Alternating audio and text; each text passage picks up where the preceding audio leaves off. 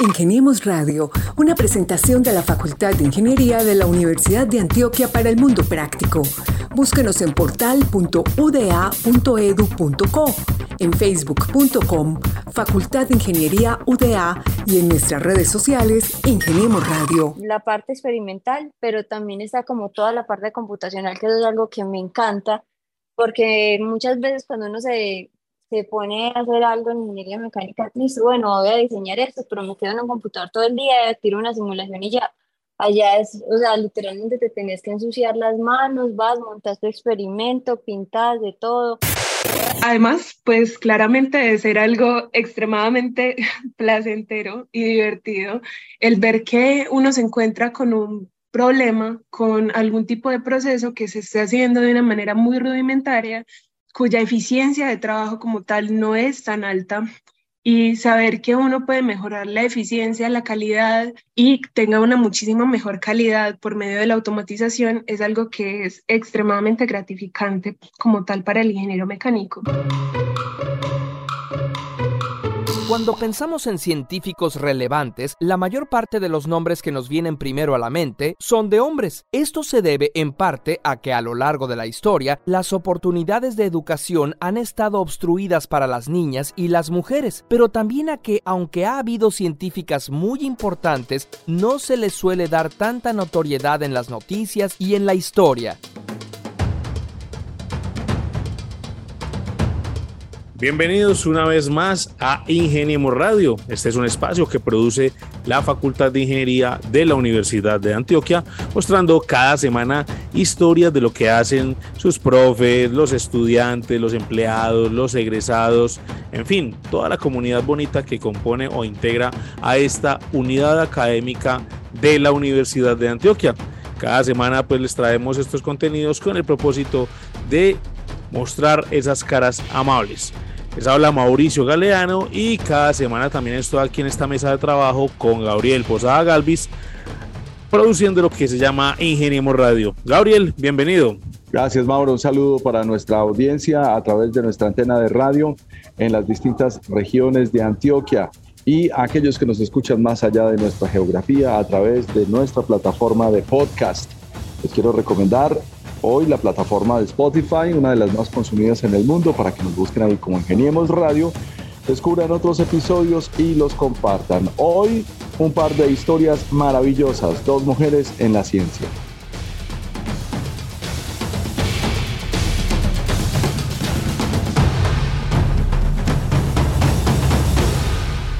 Así es, Gabo. Pues presentemos a nuestras invitadas de hoy.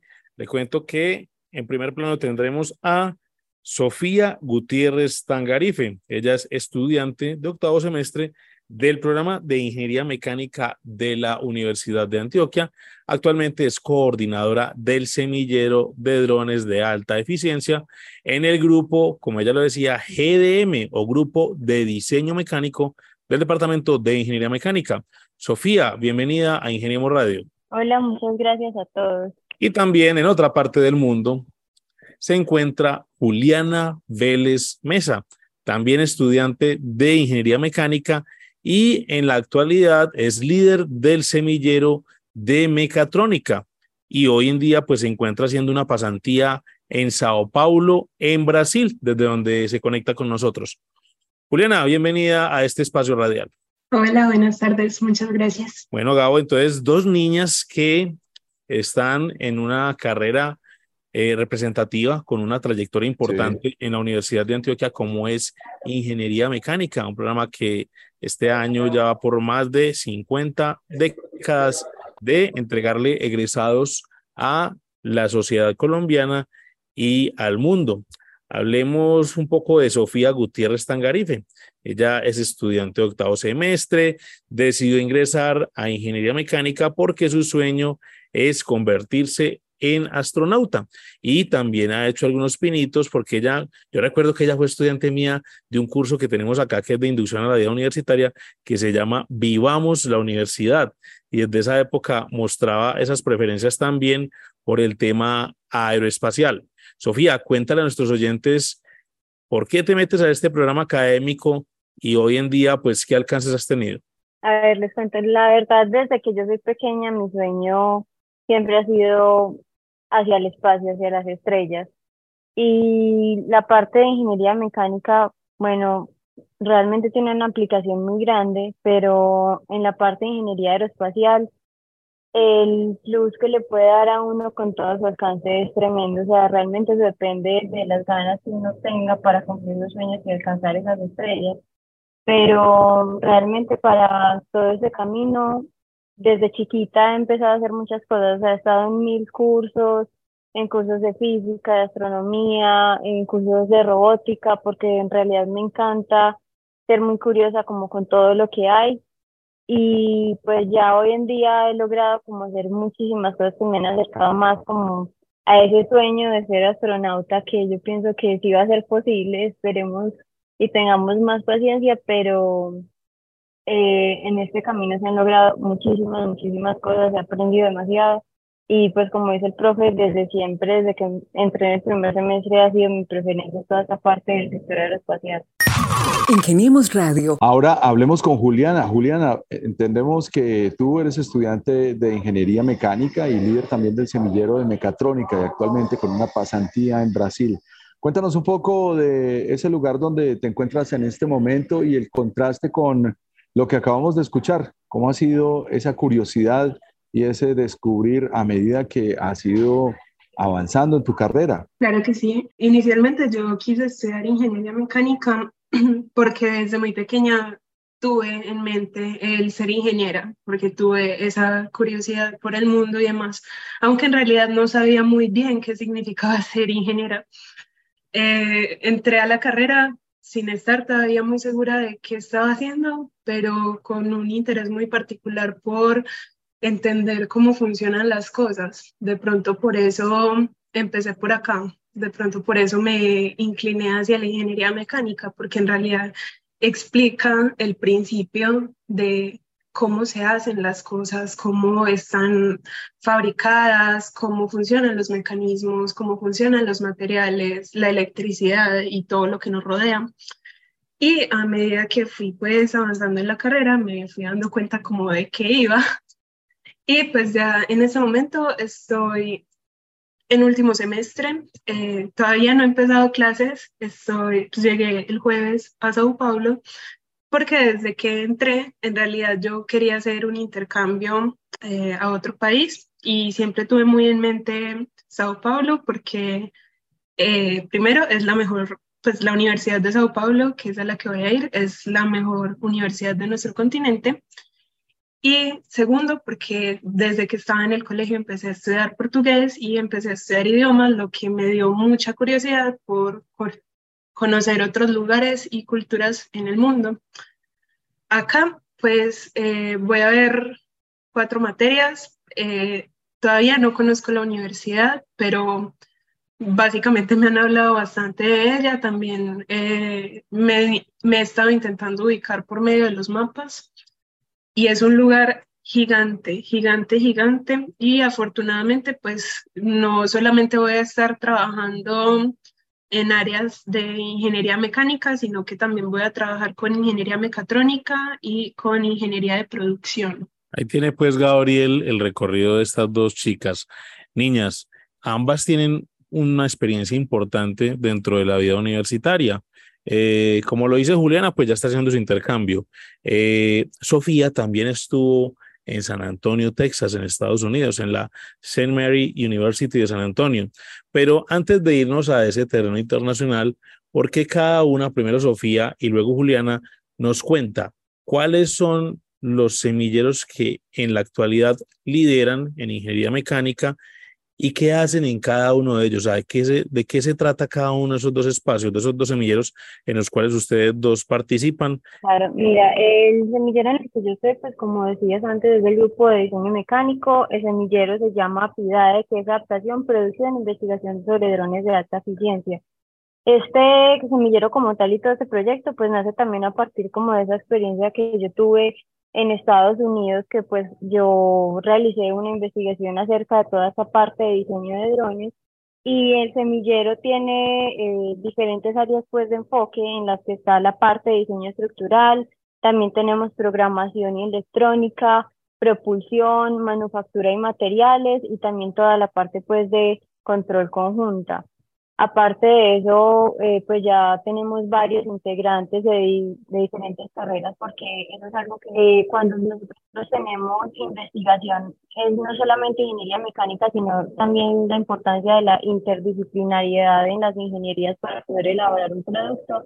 Entonces tenemos gente de hasta de bioingeniería, tenemos gente de electrónica, tenemos gente de ingeniería aeroespacial, de mecánica, y eh, pues todo el enfoque de nosotros en este momento es la parte pues de diseño. También estamos incluso en este momento planeando crear dos capacitaciones. Una eh, yo la haré que es sobre diseño generativo, que es sobre estructuras, una nueva metodología de diseño.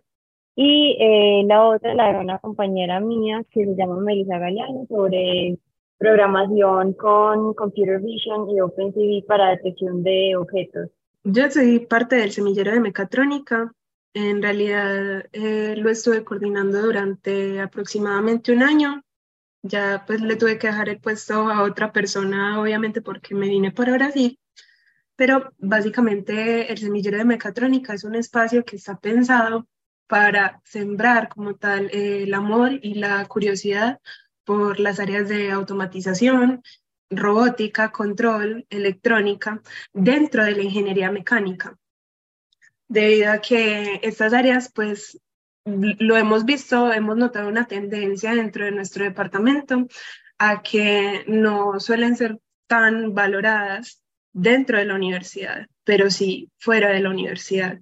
Entonces, hemos visto que hay profesionales en ingeniería mecánica que flaquean en estas áreas y buscamos desde el semillero eh, llenar ese vacío y esa deficiencia que pueden tener las personas simplemente por, por paradigmas, por mm, no alimentar esa curiosidad, por pensar que de pronto es un área compleja.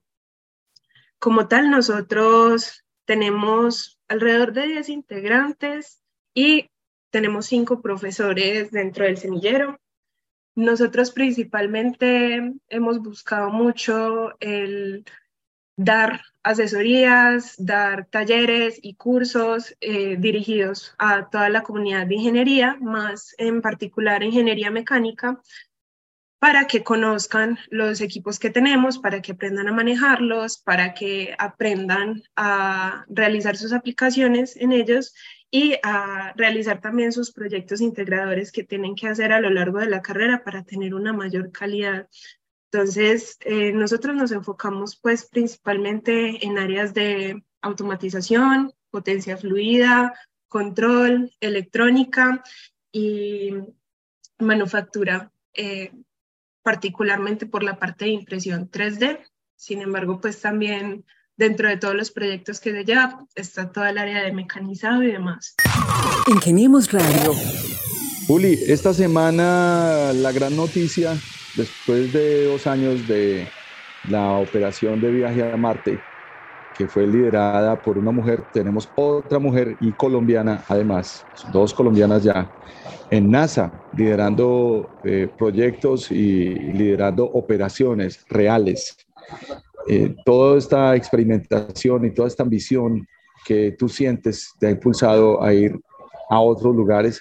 ¿Qué opinas que puede pasar en el futuro como, como está sucediendo en este momento. ¿Cómo la ves para la participación de las mujeres en, eh, en la ciencia? Claro, yo creo que el tema de las mujeres en la ciencia es algo que ha sido muy subvalorado a lo largo de los años. De pronto las mujeres que han trabajado en la ciencia eh, han sido opacadas como tal. Pero en la actualidad, eh, más allá de porque de pronto seamos criados por medio de prejuicios y demás, no hay ningún motivo para que no hayan mujeres brillantes y mujeres que se destaquen dentro de las áreas de STEM, de ciencia, tecnología, ingeniería y demás.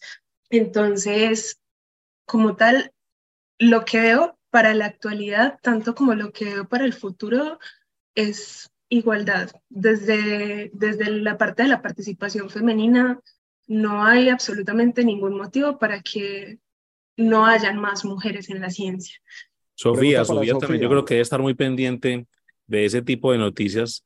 Eh, Sofía, estábamos conversando sobre la segunda colombiana que está eh, digamos, robándose los micrófonos y las noticias en estos días en la NASA. ¿Qué seguimiento le has hecho a esta temática y qué opinión te merece pues esta, esta destacada profesional que ella también hace parte de esas tripulaciones que, que están participando en, este, en la exploración del espacio? Pues realmente me parece increíble que ya sean varias las colombianas las que están pues haciendo sus méritos en NASA, incluso eh, pues acá de forma muy cercana, yo, una de las personas que yo conocí en Estados Unidos, es hoy en día mi mentora, ella se llama Luz María Martínez, ella trabaja en el JPL, en la NASA, y pues eh, nosotras todas hacemos parte de, algo que se llama ACMA, no sé si han escuchado, que es Asociación Colombiana de Mujeres en Aeroespacial.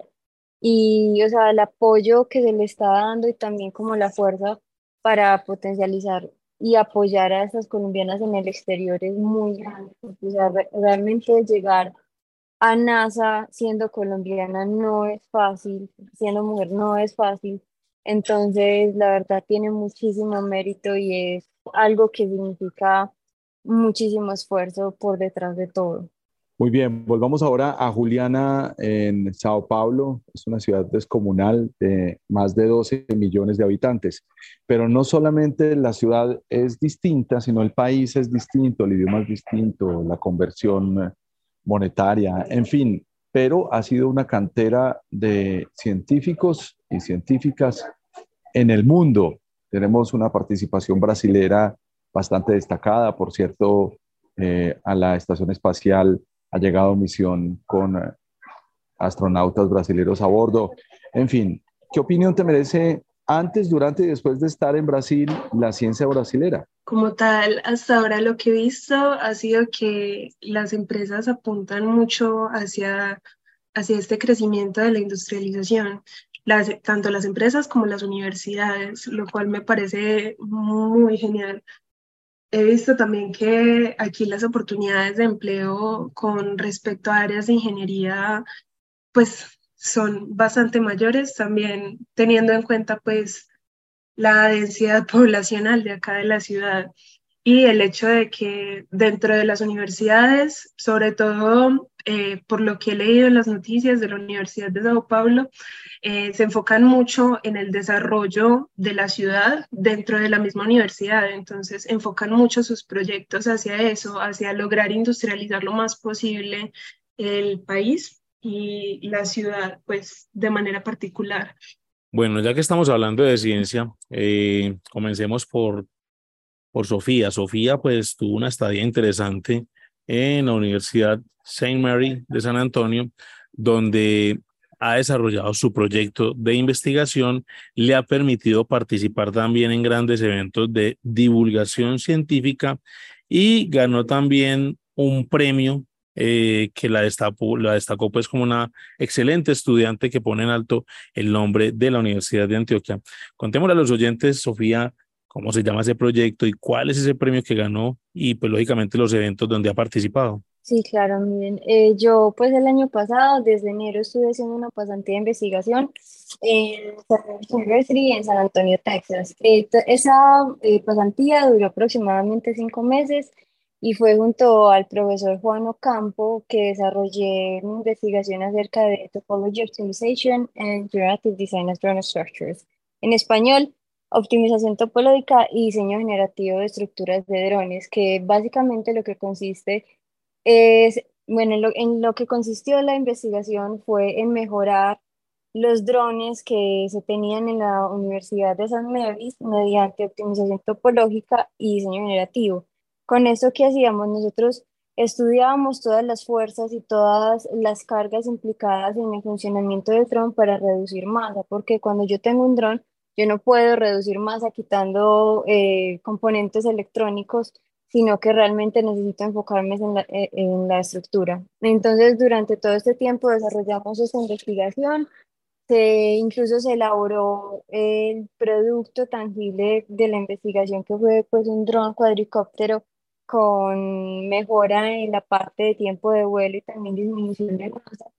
Y se llevó pues a, eh, a una competencia que se llama eh, AAA Region Conference, que es del Instituto Americano de Aeronáutica y Astronáutica a nivel, regional de Texas. En esta eh, conferencia, pues presenté todo el proyecto y gané el segundo lugar en la categoría de pregrado. También presentamos la conferencia, eh, la, la, investigación en el simposio anual de St. University, en el que pues gané eh, un premio por la investigación y esta experiencia y pues estos premios me dieron también la oportunidad de no solamente tener más ofertas como para quedarme, sino que también obtuve una oferta para trabajar durante el verano con el laboratorio hipersónico de la Universidad de Texas. Entonces yo terminé la pasantía pues de los cinco meses en Nevis y me volví a quedar tres meses más en la Universidad de Texas en San Antonio trabajando pues en el laboratorio hipersónico con toda la parte de análisis de datos, eh, pues ya la parte de manejo del túnel de viento que ya, sea, ya tienen un túnel de viento 7 y pues realizando como toda la parte de, de experimentación, análisis de datos, análisis espectral, de imágenes, todas las diferentes técnicas de medida que tienen. Y eh, pues hoy en día me encuentro trabajando con ellos de manera remota. Ahorita en mayo voy a volver a trabajar con ellos durante todo el verano. La idea es ya pues para el próximo año que salga a hacer las prácticas con ellos. Incluso bueno, ya hay por ahí otra oferta para las prácticas, pero realmente el doctorado va a ser con ellos. Y con esta investigación sobre drones, y aparte pues de lo que hice con ellos en el verano, pude sacar tres papers que se publicaron en em, otro evento de este Instituto de Aeronáutica y Astronáutica que se llama SciTech, fue ahorita en enero en, en Washington, D.C., en donde pues fui a competir también como estudiante con mi investigación y a presentar los otros papers de toda la investigación que se hizo en el túnel de viento del año pasado. Ingeniemos Radio. Juliana, pues ya que estamos hablando de todos estos títulos, premios y actividades destacadas, inclusive papers, pues cuéntanos tu experiencia, por favor. claro. Bueno, como tal, yo dentro de la carrera he trabajado principalmente pues en el área del semillero de mecatrónica, pero también he trabajado en el área de mantenimiento. Entonces, como tal, pues no he hecho eh, participaciones tan grandes como las de Sophie. Sin embargo, yo fui ponente en un congreso internacional llamado CIFCON en el año 2021 con eh, un proyecto que desarrollamos dentro del semillero con respecto a la tipificación de elementos electrónicos aplicado al área de educación. Entonces, básicamente lo que eh, desarrollamos dentro de este proyecto fue un estudio de cómo el tipificar es algo que ayuda a los estudiantes a aprender mejor cómo desenvolverse en áreas de electrónica sin que le vean pues una dificultad tan extrema. Ese congreso fue muy particular porque yo era la única ingeniera que estaba participando en el congreso, todos los demás eran profesores. Entonces fue una manera de darle un enfoque un poco diferente al, a un tema tan educativo. Ya por otra parte, este año vamos a participar en eh, un congreso eh, nacional con ASIEM, que es la Asociación Colombiana de Ingenieros Mecánicos y Electrónicos, digo, eléctricos. Em, ya como tal en ese congreso lo que vamos a hacer es una ponencia sobre mantenimiento preventivo y sobre análisis de causa raíz. Ustedes ya están hablando de, de, proyección académica. Eh, Sofi nos hablaba de ya que tiene definido con quién va a ser el doctorado. Y pues a Juliana se le pueden presentar oportunidades también en Sao Paulo, Brasil, porque en Sao Paulo pues hemos tenido muchos de nuestros docentes que se han formado en maestría y doctorado. Hablemos un poco de esas expectativas que tienen. O sea, ya ustedes están próximas a terminar. Cuando uno dice próximas, que les faltan dos, tres semestres para convertirse en ingenieras mecánicas. Pero entonces, ¿a qué le apuntan en el futuro? Ya pues Sofi nos mostró algo, pero entonces, ¿cómo va a ser eso del doctorado y esas eh, prácticas que vas a hacer en Estados Unidos? Sí, eh, bueno, o sea, ya realmente como toda esta investigación sobre los drones, eh, en ese momento también estamos pues realizando como unas, unos papers que vamos a publicar acá con la universidad, pero realmente en mi vida académica ya este, este, esa investigación pasa a segundo plano porque realmente ya mi enfoque es toda la parte pues, de investigación con el Laboratorio Hipersónico de Texas. Em, cuando yo voy allá a trabajar, realmente trabajamos con un programa de NASA que se llama NASA CAMI de la Universidad de Texas en San Antonio, que es pues de toda de la medida de, de ambientes extremos. Entonces, cuando hablamos de ambientes extremos, es por ejemplo esta parte de los fluidos, que ya tenemos fluidos pues eh, con velocidades hipersónicas. Y eh, entonces la idea en ese momento, eh, el próximo año que van a hacer las prácticas, realmente tengo una oferta para trabajar. Bueno, no voy a dar muchos detalles, pero sí es muy, muy, muy cerca a la NASA en, en el centro Ames, pues en California. Eh, y la idea del doctorado es hacerlo con TSA pues hasta el momento. Hay otras ofertas, pero realmente las conexiones como con las personas de NASA que trabajan en este, en este tema es con ellos. Entonces, lo que yo voy y hago es no solamente, pues es algo muy bonito, por ejemplo, que aprendí yo antes, pensaba que ir a un túnel de viento era simplemente poner a funcionar ese tubo y ver qué pasaba, pero pues realmente involucra muchas otras cosas. No es correr el túnel de viento, son experimentos de óptica para poder visualizar la estructura del fluido, son experimentos de medida para, por ejemplo, visualizar de acuerdo a cambios en superficie y geometría cambios en la presión del fluido, en la temperatura del fluido, en la velocidad de las partículas del fluido. Entonces son muchas cosas muy bonitas que ya después te dan paso para ir a evaluar entonces en un diseño de hipersónico qué mejoras puedo hacer o qué no. Por ejemplo, algo que se utiliza mucho hoy en día, eh, que NASA lo está utilizando mucho, es eh, realizar todas estas medidas en túneles de viento más arriba del Mach 6 para, por ejemplo, no sé si conocen el SLS, que es el System Launch eh, que tiene la NASA pues para todas las misiones eh, para la Luna. Y lo que hacen es que, por ejemplo, en todo el diseño de, este, eh, de esta aeronave, miden punto por punto cómo son los cambios en la presión y la, y la, temperatura que afectan directamente al diseño cuando está en funcionamiento, que es por ejemplo lo que pasaba con el Space Shuttle, que realmente cuando lo tiraban al espacio, eh, pues por decirlo de una manera un poquito burda, eh, muchas placas de cerámica se caían por toda la parte de la, del calentamiento. Entonces, estudiar con, eh, o sea, asemejando los fenómenos que suceden arriba, asemejarlos en la Tierra para saber qué se puede hacer para mejorar los diseños hipersónicos. Entonces, eso es como en lo que yo hago la parte experimental, pero también está como toda la parte computacional, que es algo que me encanta, porque muchas veces cuando uno se, se pone a hacer algo en ingeniería mecánica, dice, bueno, voy a diseñar esto, pero me quedo en un computador todo el día, tiro una simulación y ya.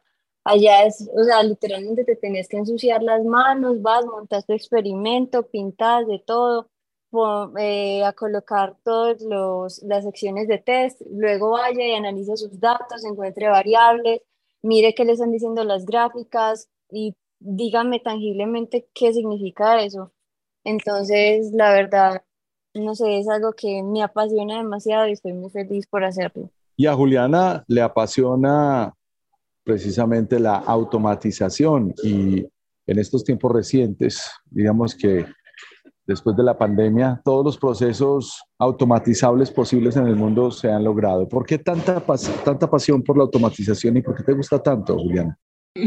Bueno, como tal, mi interés por el área de automatización surgió porque me di cuenta de que es el medio ideal para dignificar el trabajo de las personas Además, pues claramente de ser algo extremadamente placentero y divertido, el ver que uno se encuentra con un problema, con algún tipo de proceso que se esté haciendo de una manera muy rudimentaria, cuya eficiencia de trabajo como tal no es tan alta y saber que uno puede mejorar la eficiencia, la calidad y tenga una muchísima mejor calidad por medio de la automatización es algo que es extremadamente gratificante como tal para el ingeniero mecánico. algo que sucede mucho en Colombia a la actualidad es que las empresas no están automatizadas. Digamos, uno ve una línea de producción, bueno, como tal de ensamble de motocicletas y ve que es un proceso bastante manual, uno se siente como si estuviera en los años 70 y uno piensa, ¿por qué? O sea, ¿qué está haciendo falta acá para que estas personas, su trabajo no sea simplemente el tener que ir a martillar todo el día algo o simplemente el tener que hacer un movimiento continuo y, entre comillas, mecánico todo el día. Entonces, cuando uno ve eso, uno piensa, pues nos hace falta ingenieros que se estén dedicando a esta área y que implementen y convenzan a las empresas de que les hace falta la automatización de sus procesos. Mi pasión no va tan desde el lado académico, sino desde el lado industrial. Y desde el lado industrial uno puede encontrar la manera de complementar todas las áreas de la ingeniería mecánica como tal dentro de la automatización lo cual me parece más bello todavía. Por otra parte, pues cuando yo les cuento lo de dignificar los trabajos, pues es algo que suena raro, porque uno piensa en automatización y muchas personas piensan, ah, si automatizan los procesos, me va a quedar sin trabajo. Y eso es una discusión moral, pues, que se da dentro de, dentro de la ingeniería, tanto como dentro de las empresas como tal, los operarios y demás. Entonces, cuando yo les digo dignificar los trabajos es porque en realidad las personas tienen mucho potencial para simplemente estar haciendo un trabajo manual y monótono, porque no me gustaría que mis empleados lleguen todos los días a casa y piensen qué sentido tiene su vida, si el sentido de su vida es estar martillando algo y ya, sino que en realidad las personas pueden ser capacitadas para realizar otro tipo de trabajos dentro de las cadenas productivas que impliquen más el cerebro, que impliquen más también tener seguridad, tener un bienestar físico, tener un bienestar emocional. Entonces, vean que esta integración de lo que es el bienestar de las personas con la ingeniería es algo que a mí me motiva muchísimo. Radio. Hay algo que yo quisiera resaltar ahí también y que nos reprecise un poco, eh, Juliana, es cómo ha sido ese trabajo también con las impresoras 3D desde el semillero de mecatrónica, porque ustedes también pues ya están pensando en, en seguir con algunos cursos y, y mayor formación para los integrantes, pero aparte de eso pues son máquinas que hoy en día son muy novedosas y que pues hace algunos años, los que estamos muy viejitos, no pensábamos que eso se podía llegar a tener en cualquier espacio industrial de nuestro país. ¿Cómo ha sido tu experiencia en, en, ese manejo de esas impresoras y también del trabajo que has tenido con tus compañeros en el semillero de, de mecatrónica? Bueno, ahí estás tocando un tema que a mí me parece increíble. Pues a mí me parece increíble saber que no solo en un ámbito industrial, cualquier persona puede tener una impresora 3D en su casa. Entonces, es increíble que las personas ya con la ayuda de la tecnología tengan acceso a crear sus propias cosas desde casa, que las empresas también tengan acceso, por ejemplo, a crear y fabricar de manera rápida y eficiente sus propios repuestos sin la necesidad de pasar por estos trámites que implican de pronto una importación o de pronto tener sus máquinas paradas durante meses porque hubo alguna falla. Eso a mí me parece maravilloso. Y por eso de pronto desde, desde el semillero, también por la parte de la realización de, pues, de prototipos, de prototipado como tal, eh, nosotros trabajamos bastante con la impresión 3D, incluso intentando, ya que es algo, pues, entre comillas, novedoso, porque en realidad, pues, es algo que se ha inventado hace tiempo, pero la accesibilidad actual sí es lo novedoso. Estamos intentando que los muchachos, desde que están en primer semestre, conozcan esta herramienta y aprendan a, implementarla y a utilizarla, porque es una herramienta brutal que integra muchas áreas de ingeniería mecánica, integra materiales, integra resistencia, diseño, integra transferencia de calor, integra obviamente eh, áreas de mecatrónica, de robótica, porque sirve para realizar prototipado. Entonces, nosotros como tal, lo que hacemos todos los semestres es ofrecer talleres y cursos desde el semillero para todos los estudiantes. Incluso pues los profes de introducción a ingeniería mecánica ya nos piden como abrir cursos aparte que sean específicamente para los niños de los cursos de primer semestre.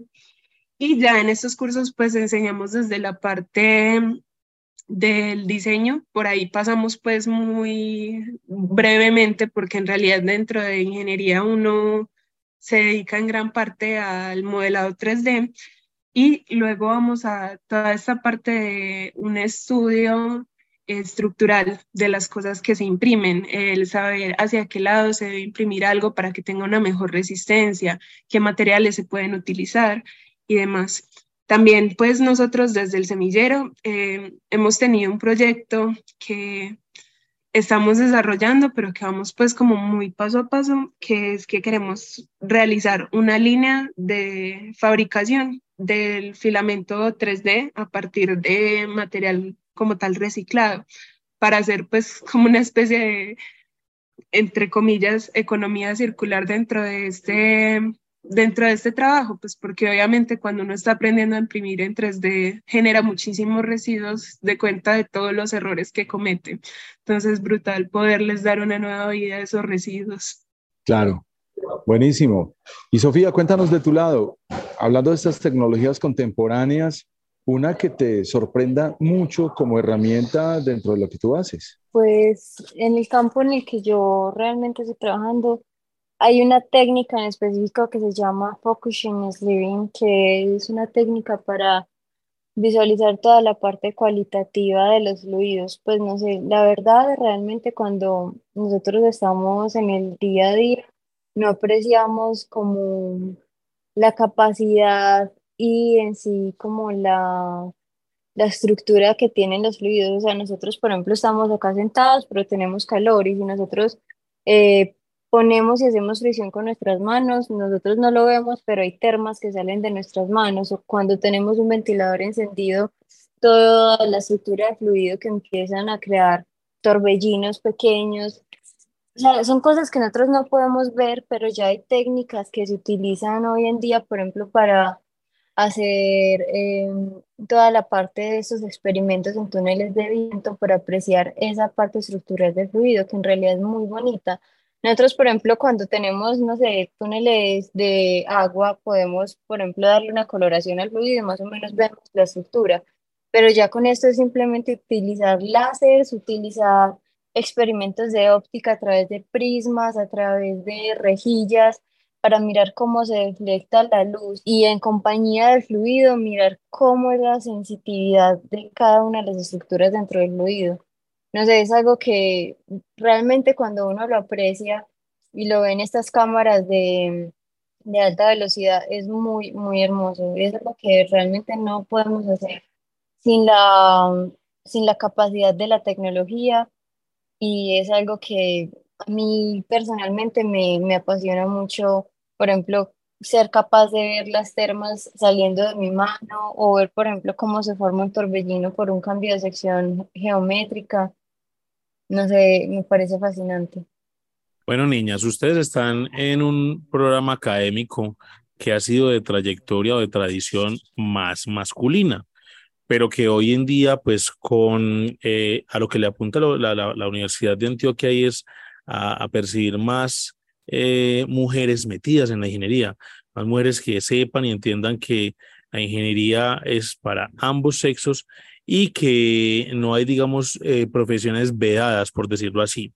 ¿Qué le dirían a esas chicas eh, que están terminando su bachillerato que aspiran a estudiar algún programa de ingeniería, pero que muchas de ellas se frenan, por ejemplo, en programas como ingeniería mecánica o ingeniería eléctrica, donde ha existido como ese pequeño estigma, por decirlo así. ¿Cuál sería su recomendación para ellas con el propósito de que se arriesguen y eh, elijan el programa que ustedes hoy en día están próximas a terminar? Primero, que se aventuren, o sea, que en realidad el hecho de que una carrera entre comillas, sea para hombres, no es que en realidad sea para hombres, simplemente que tradicionalmente han habido más hombres en ella, pero en realidad, pues eso es algo que está empezando a cambiar muchísimo. Cuando yo empecé la carrera, pues la verdad, y durante casi toda la carrera, con suerte me he encontrado una niña en cada uno de los cursos que he tenido. Sin embargo, actualmente, pues que me ha tocado dar charlas, por ejemplo, con los niños de introducción, cada semestre yo veo que van más y más y más niñas, entonces ya uno se encuentra cinco, seis, siete, ocho niñas. Eso es un paradigma que está cambiando actualmente en la sociedad y que es muy importante que cambie porque, o sea, el hecho de ponerle una etiqueta a una carrera no tiene ningún sentido, ¿no? simplemente es una persona que es tan buena como como cualquier otra. Eh, para mí la carrera, pues siendo niña, de hecho, pues no he tenido ninguna dificultad. Por el contrario, me he encontrado con que mis compañeros han sido muy respetuosos conmigo, mis profesores también, y todos valoran muchísimo el trabajo que uno hace. Entonces ya uno ve que no es cuestión de que yo soy hombre o soy mujer, es cuestión de que uno haga las cosas con gusto, de que uno sea bueno haciendo las cosas, que uno las sepa hacer. Y ya, ninguna carrera tiene ningún tipo de, delimitante por el hecho de ser hombre o mujer. ¿Y Sofía? Eh, yo personalmente concuerdo en eso último con, con Juliana, o sea, realmente cuando yo me metí a esa carrera, yo nunca pensé como, Ana, ah, esa carrera es para hombres o no, esa carrera no, por ejemplo, no, no se encuentran niñas, simplemente yo lo que quería es que sigan lo que les apasiona, o sea, realmente lo que a uno le apasiona no tiene género y no tiene ningún estigma. Puede que sí, o sea, tradicionalmente en nuestra cultura hay ciertas creencias que incluso pues la gente ni siquiera sabe qué hace un ingeniero mecánico. Yo me acuerdo que una vez yo iba en un bus y una señora me preguntaba, eh, ¿usted qué estudia? Yo le dije ingeniería mecánica, entonces ella me decía, ah, usted hace tuercas y tornillos. Entonces, ahí me da mucha risa porque, o sea, realmente la gente de afuera no sabe lo que a uno le apasiona, lo que uno hace, lo que uno está metido. Realmente uno tiene que seguir lo que, lo que le dice el corazón y si se mete en una carrera de esa, no importa como si hay niños y hay niñas, simplemente siga sus sueños, concéntrese en lo que usted quiere y construya su camino hacia sus sueños, hacia las estrellas, hacia lo que quiera. Sobre todo cuando el sueño de una estudiante es llegar a las estrellas. Qué bueno escuchar estas dos invitadas, Mauricio, y ¿por qué no estudió ingeniería? Así es, Gabriel, pues eh, vemos dos perspectivas diferentes o dos líneas de desarrollo profesional diferente en la ingeniería mecánica. Dos estudiantes que pues, se han destacado. La una que ya ha hecho, digamos, un camino importante, no solamente acá en el semillero y en el pregrado, sino también en Estados Unidos y ahora que viene Juliana, que también ha tenido un liderazgo importante en su semillero de mecatrónica, que también se ha destacado académicamente en la facultad y que hoy empieza a hacer historia en Brasil, eh, dejando en alto ambas el nombre de la Facultad de Ingeniería de la Universidad de Antioquia.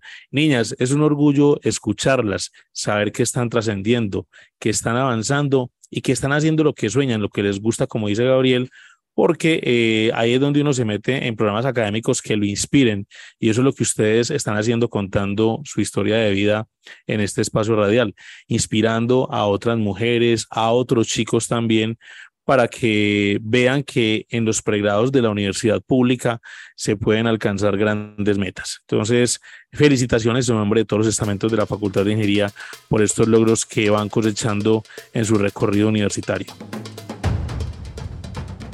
Muchas gracias a ustedes por la invitación. Muchísimas gracias. Muy bien, Gabriel. Entonces, ellas son nuestras invitadas de hoy. Sofía Gutiérrez Tangarife, estudiante de Ingeniería Mecánica, y Juliana Vélez Mesa, también estudiante de Ingeniería Mecánica, ambas líderes o lideresas de semilleros de estudiantes de pregrado en nuestra Facultad de Ingeniería. ¿Cómo la vio pues? Una reflexión, no, me queda una reflexión importante, Mauro a pesar de que las dos están casi que en el mismo rango, en la misma facultad, con las mismas, probablemente las mismas habilidades, son tan diferentes, piensan tan distintos y tienen tan diferentes habilidades que es cuando tenemos que pensar en que en una facultad de pluriparticipación como la de la Universidad de Antioquia en ingeniería es donde necesitamos cada vez más personas así. Así es, entonces Aquí pues muchas gracias chicas por estar con nosotros en estos micrófonos. Esperamos tenerlas mucho más adelante contándonos nuevos logros desde el punto de vista del posgrado, desde los eh, trabajos investigativos que, que, desarrollen y siendo un ejemplo para los estudiantes de nuestra facultad y para aquellos que quieren comenzar su camino profesional en la Universidad de Antioquia. A ustedes también muchas gracias por estar con nosotros en Ingeniemos Radio con estas historias fascinantes de las estudiantes de la Facultad de Ingeniería que enaltecen el nombre de la institución. Estuvimos con ustedes Gabriel Posada Galvis y quienes habla Mauricio Galeano. Los esperamos la próxima semana con más invitados de la Facultad de Ingeniería de la Universidad de Antioquia. Muchas gracias y hasta pronto. Ingeniemos Radio, una presentación de la Facultad de Ingeniería de la Universidad de Antioquia para el mundo práctico. Búsquenos en portal.uda.edu.co, en facebook.com, Facultad de Ingeniería UDA y en nuestras redes sociales Ingeniemos Radio.